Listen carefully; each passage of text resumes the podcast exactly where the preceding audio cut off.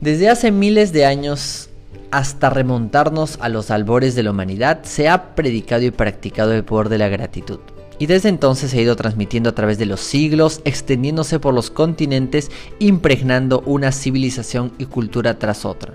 En todas las grandes religiones, el cristianismo, el islamismo, el judaísmo, el budismo, el sijismo, el hinduismo, la gratitud tiene una importancia capital.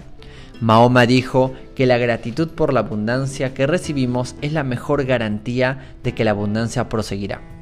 Buda dijo que no tenemos razón alguna para otra cosa que no sea el agradecimiento y la felicidad.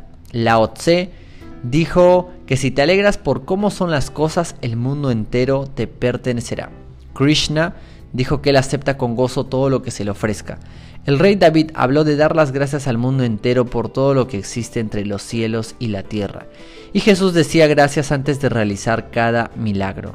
Desde los aborígenes australianos hasta los masáis y zulúes africanos, desde los nativos americanos navajo, shne y cherokee hasta los tiitianos, esquimales y maoríes, la práctica de la gratitud es el centro de la mayoría de las tradiciones indígenas.